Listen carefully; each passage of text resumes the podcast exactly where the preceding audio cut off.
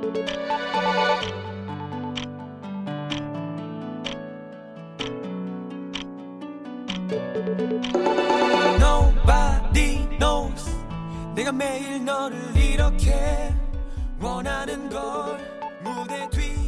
欢迎大家收听新的一期无线电台。昨天听播客听到一个特别有意思的事儿啊，说，呃，为什么看这个电视里面老外他们戴那个呃棒球帽，就是那种平檐那种帽子，戴上之后，然后就特好看、特带劲儿。尤其是那个老外剪光头的时候，你看那个美剧《越狱》里面那个男主角，还有男主角叫什么来着？叫。哎，那个那个人叫米勒，他扮演的那个那个角色叫什么？忘记完了。还有他哥，就越狱那个那哥俩，你看那个剃完光头之后啊，脑袋后面都特别圆、特别鼓，然后剪光头也特别好看，戴帽子也特别好看。但是，嗯，我们这边呢，国人这边脑袋一般都是，嗯，后脑勺就是不鼓，不是特别鼓，也不是说没有人有鼓的，就是大部分都是有点平。然后他还说，就是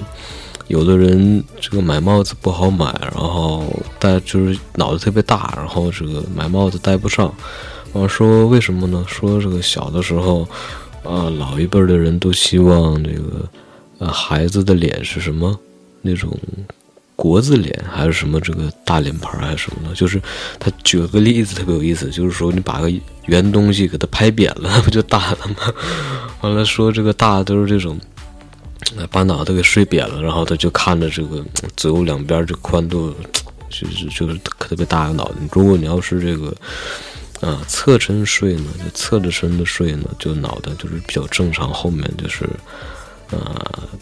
也能鼓出来，完了脑子脸型显得比较小，就符合现在呃人们的审美观。像演连续剧这帮明星演员都是。呃，要瘦，完了脸要显得小一些，这样上镜才会好看。啊，就比如以前的电视机呢，以前电视机应该都是四比三的那个比例的，就那种小方小方块，大脑大脑瓜那种那个电视机。包括后来，呃，什么背投电视啊都都巨大一个，底下就就后脑勺那种东西。后来慢慢的。嗯，有了什么液晶电视，然后等离子，完了就又又有什么更高深电视，现在我都不太明白了。现在还有什么曲面屏的什么什么的，嗯，然后它有个产生一个问题，就包括呃，大概是零八年奥运会前后，我们家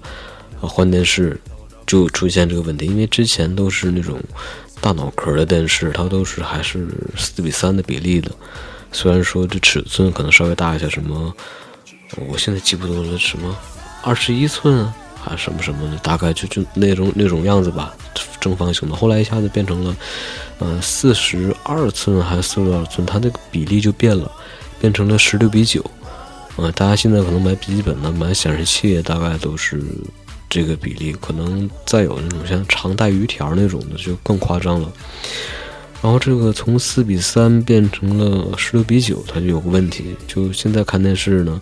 可能可能现在现在的电视会会解决好一点这个问这个问这个问题能不能解决我还真不清楚。反正就是之前的人呢，这个比例还是正常的，但是给它拉到了十六比九这个显示器里面呢，他人就被压扁了，压扁了，压扁了之后就是原先可能显着会很高，就正常人吧，正常一个高瘦脸型的人，被放到十六比九的这个比例里面，一下子就变成了矮胖了。那这这个问题可能对演员来说就是比较致命的。之前可能演完在电视正常四比三比例看着还挺正常，现在那为了你在电视里面的效果更好一些，那你就得再瘦一些，就比正常的嗯状态再瘦一些，完了在这种十六比九的比例下才能感觉是正常。但可能可能现在不用了吧？我不知道不知道现在是拍摄的设备是不是？嗯，有关系，我不太清楚。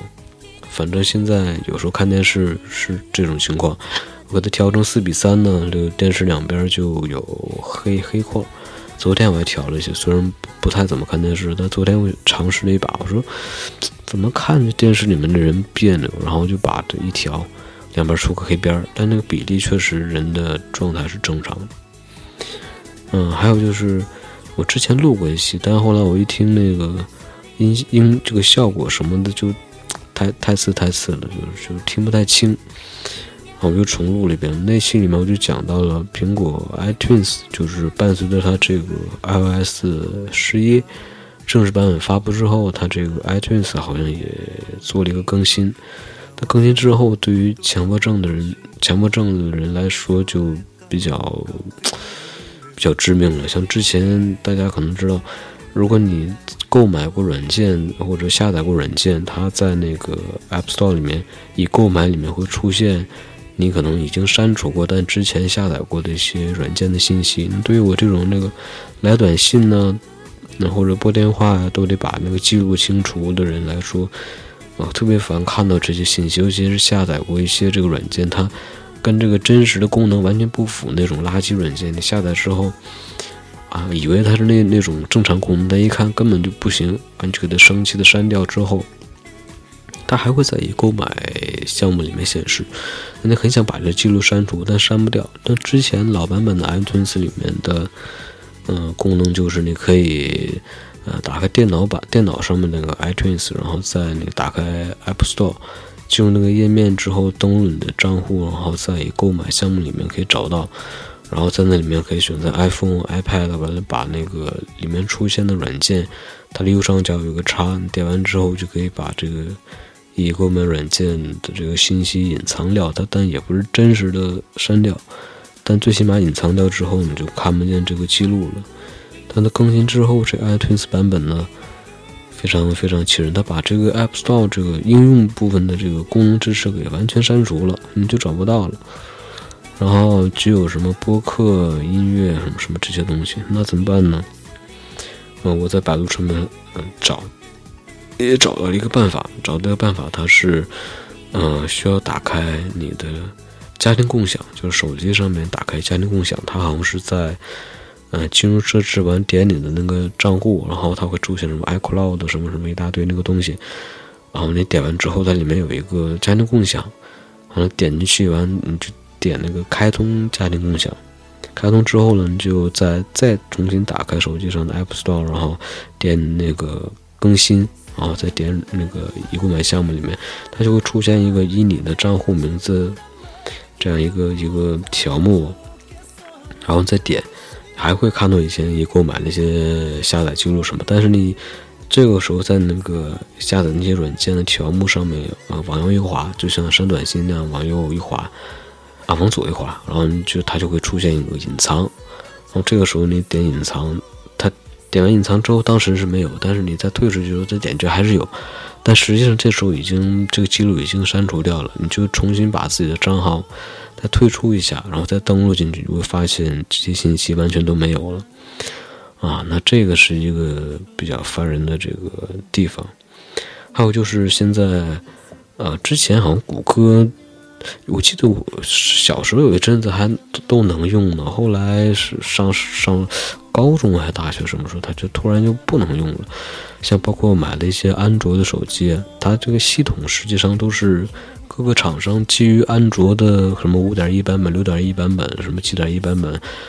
基于他们去这个厂家自己定制的系统，所以说。嗯，你想使用里面的 Google Play 啊，就是 Google Play 就谷歌商店可能会有一些，就基本上就用不了了，只能通过什么一些，嗯，什么什么什么，我们这边那些什么什么，呃，应用商店去下载。但是往往里面的软件呢，嗯，什么样的都有，完了垃圾的，什么什么广告啊，点进去，本来你装一个很正常软件，它就总给你弹一些广告，包括一些下载一些游戏啊。啊，都是一些什么乱七八糟的内容，就往往上推送，特别的糟糕。完了，想体验原生的谷歌的这种服务呢，就变得非常的困难。但还好，就是现在网络很发达呀，上网搜一些方法、教程什么的，我弄了好半天，啊，终于把这个谷歌服务装上。装上之后，然后可以去。嗯，Google Google Play Google Play 的这个应用商店去下载一些软件，哇，顿时感觉特别清爽，知道吗？因为，嗯，像手机厂商那些应用商店点进去之后，就各种什么，就乱七八糟的，看起来特别不舒服。到这个 Google Play 里面，一看这些软件，嗯，就就同样一个游戏，我之前下载过，就是那种类似于，嗯，就之前有个游戏别踩黑块还别踩白块什么，就是，呃，一个音乐音乐类型的，然后就是，就类似那种游戏吧。那同样一个版本呢，我这个国内的这个应用商店的。嗯，就是弄得乱七八糟的，然后啊，什么什么什么什么一大堆那些乱，就 就是很不舒服的一些东西，就不清爽，个人的感觉。但这个 Google Play 里面那个版本呢，就是特别清爽，没有什么其他乱七八糟的东西。然后可能也会弹广告，但但是就不像那这个国内那个版本，就乱七八糟，什么广告都有。而且它有个选项是可以把这个广告移除。移除的费用也非常便宜，可能就几块钱就永久移除了，嗯，就没有了，而且还可以，嗯，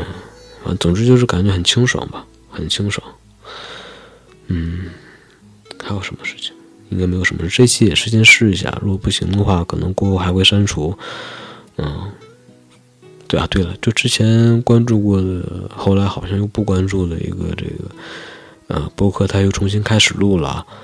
又重新开始录他那些治愈性的搞笑小段子，非常非常不错。我等他再多录几期的时候，我再重新关注上吧。嗯，好，那这期先这样吧。然后我等会儿听一下这个录的这个效果怎么样。然后我们不知道是哪期再见了。嗯，拜拜。